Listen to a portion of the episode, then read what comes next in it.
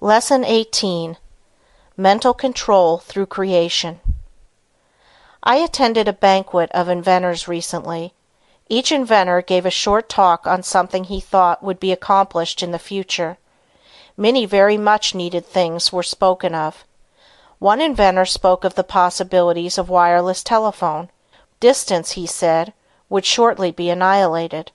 He thought we would soon be able to talk to the man in the submarine forty fathoms below the surface and a thousand miles away. When he got through he asked if there were any that doubted what he said. No one spoke up. This was not a case of tactful politeness, as inventors like to argue, but a case where no one present really doubted that the inventor's vision would, in the future, materialize. These shrewd men, some real geniuses, all thought we would in time be able to talk to those a thousand miles away without media. Now if we can make an instrument so wonderful that we can send wireless messages a thousand miles, is there any reason why we should not, through mental control, transmit messages from one person to another?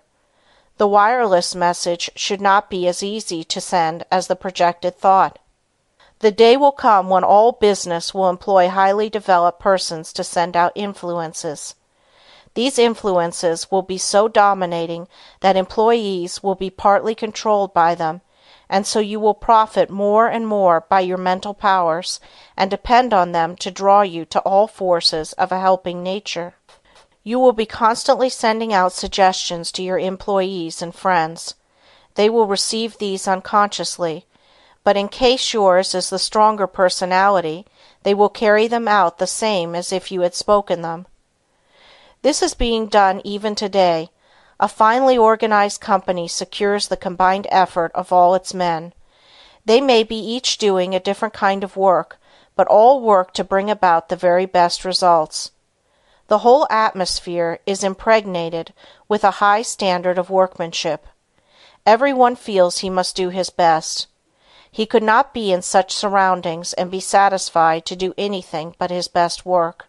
A business will succeed only to the extent that the efforts of all are coordinated toward one result. At least one person is needed to direct all toward the desired end.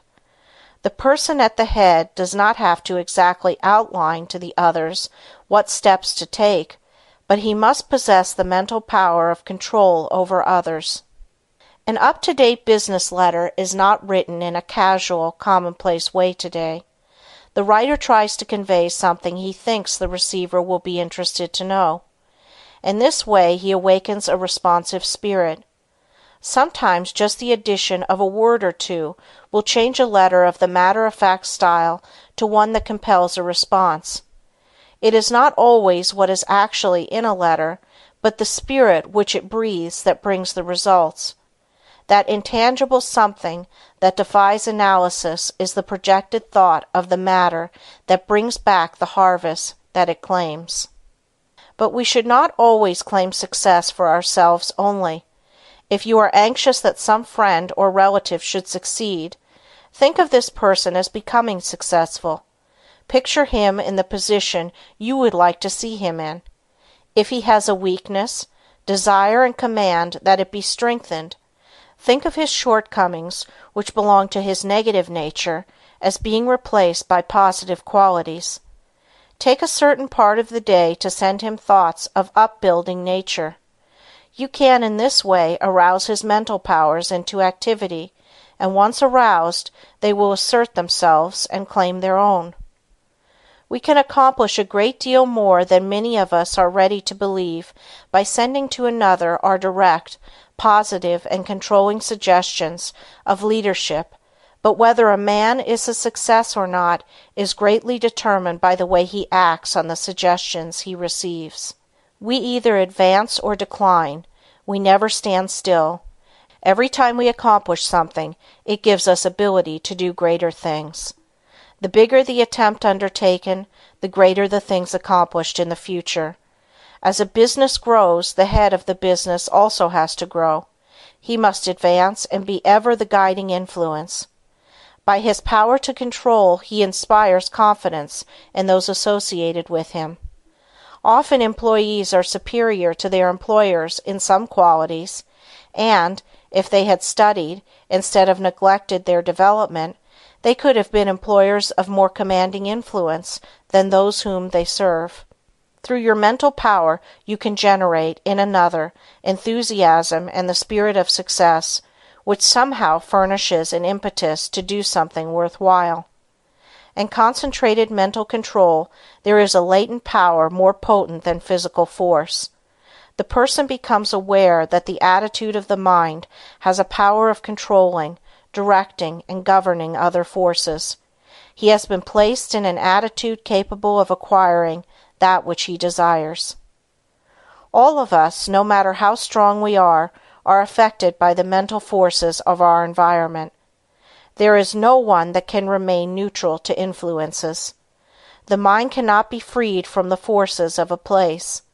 If the environment of your place of business is not helpful, it will be harmful.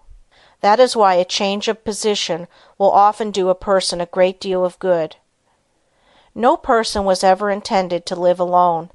If you are shut up with only your own thoughts, you suffer from mental starvation. The mind becomes narrow the mental powers weaken. Living alone often causes some of the milder forms of insanity.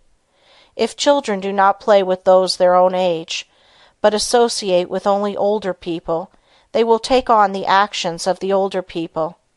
The same is true of older persons if they associate with people younger than they are. They will take on the spirit of youth. If you wish to retain your youth, you need the influences of youth. Like attracts like all over the world. The thought element plays a great part in our lives. Every business must not only command physical effort, but it must also command thought effort. There must be coordination of thought. All employers should aim to secure employees that think along similar lines. They will work in fuller sympathy with each other. They will better understand each other. This enables them to help each other, which would be utterly impossible if they were not in sympathy with each other. It is this that goes to make up a perfect organization, which directs and influences them toward the one end. Instead of each person being a separate unit, each one is like a spoke in a big wheel. Each member carries his own load, and he would not think of shirking. Any one working in such an atmosphere could not help turning out his best work. All great leaders must be able to inspire this cooperative spirit. They first secure assistance through their mental control. Then they make their assistants realize the value of mental control. Soon there is a close bond between them. They are working toward a single purpose. They profit by their combined effort. The result is that they accomplish much. If your business is conducted in the right spirit, you can instill your thoughts and your ideas into your employees. Your methods and ideas become theirs. They don't know it, but your mental forces are shaping their work. They are just as certain to produce results as any physical force in nature. The up to date business man of the future is going to take pains to get his employees to think and reason better. He will not want them to become depressed or discouraged. There is time that instead of being wasted he will endeavor to have them use in concentrated effort that will be profitable to both employer and employed. There must be more of the spirit of justice entering into the business of the future.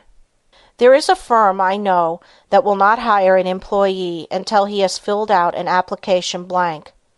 No doubt those that fill it out think it is a foolishness, but it is not. A capable manager can look over this application blank and pretty nearly tell if this person will fit into his management.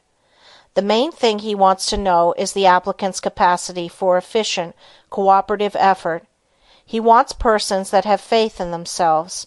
He wants them to realize that when they talk of misfortunes and become blue they are likely to communicate the same depressing influence to others. The up to date manager wants to guard against hiring employees who will obstruct his success. You must realize that every moment spent in thinking of your difficulties of the past, every moment spent in bad company is attracting to you all that is bad. is attracting influences that must be shaken off before you can advance. Many firms prefer to hire employees that never worked before so that they have nothing to unlearn. They are then not trained, but have had no bad business habits to overcome. They are more easily guided and grasp the new materials more effectively because they are not contrary to what they have already learned. They are at once started on the right road and as they cooperate readily they receive the mental support of the management and learning the methods that have been perfected. This inspires confidence in themselves and they soon become efficient and, finally, skilled workers. Most big business firms today employ efficiency experts. Each day or week they are in a different department. They earn their money because they familiarize persons with very little business experience with plans that have taken the expert years of training and much money to perfect. The attitude we take has a great deal more to do with our success than most of us realize. We must be able to generate those forces that are helpful. There is a wonderful power in the thought rightly controlled and projected, and we must, through concentration, develop this power to the fullest possible extent. We are surrounded by many forces of which we know but little at present. Our knowledge of these is to be wonderfully increased. Each year we learn more about these psychic forces which are full of possibilities, of which we are not even dimly conscious.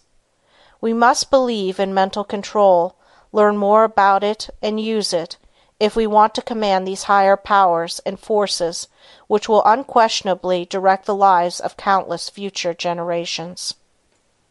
End of Lesson 18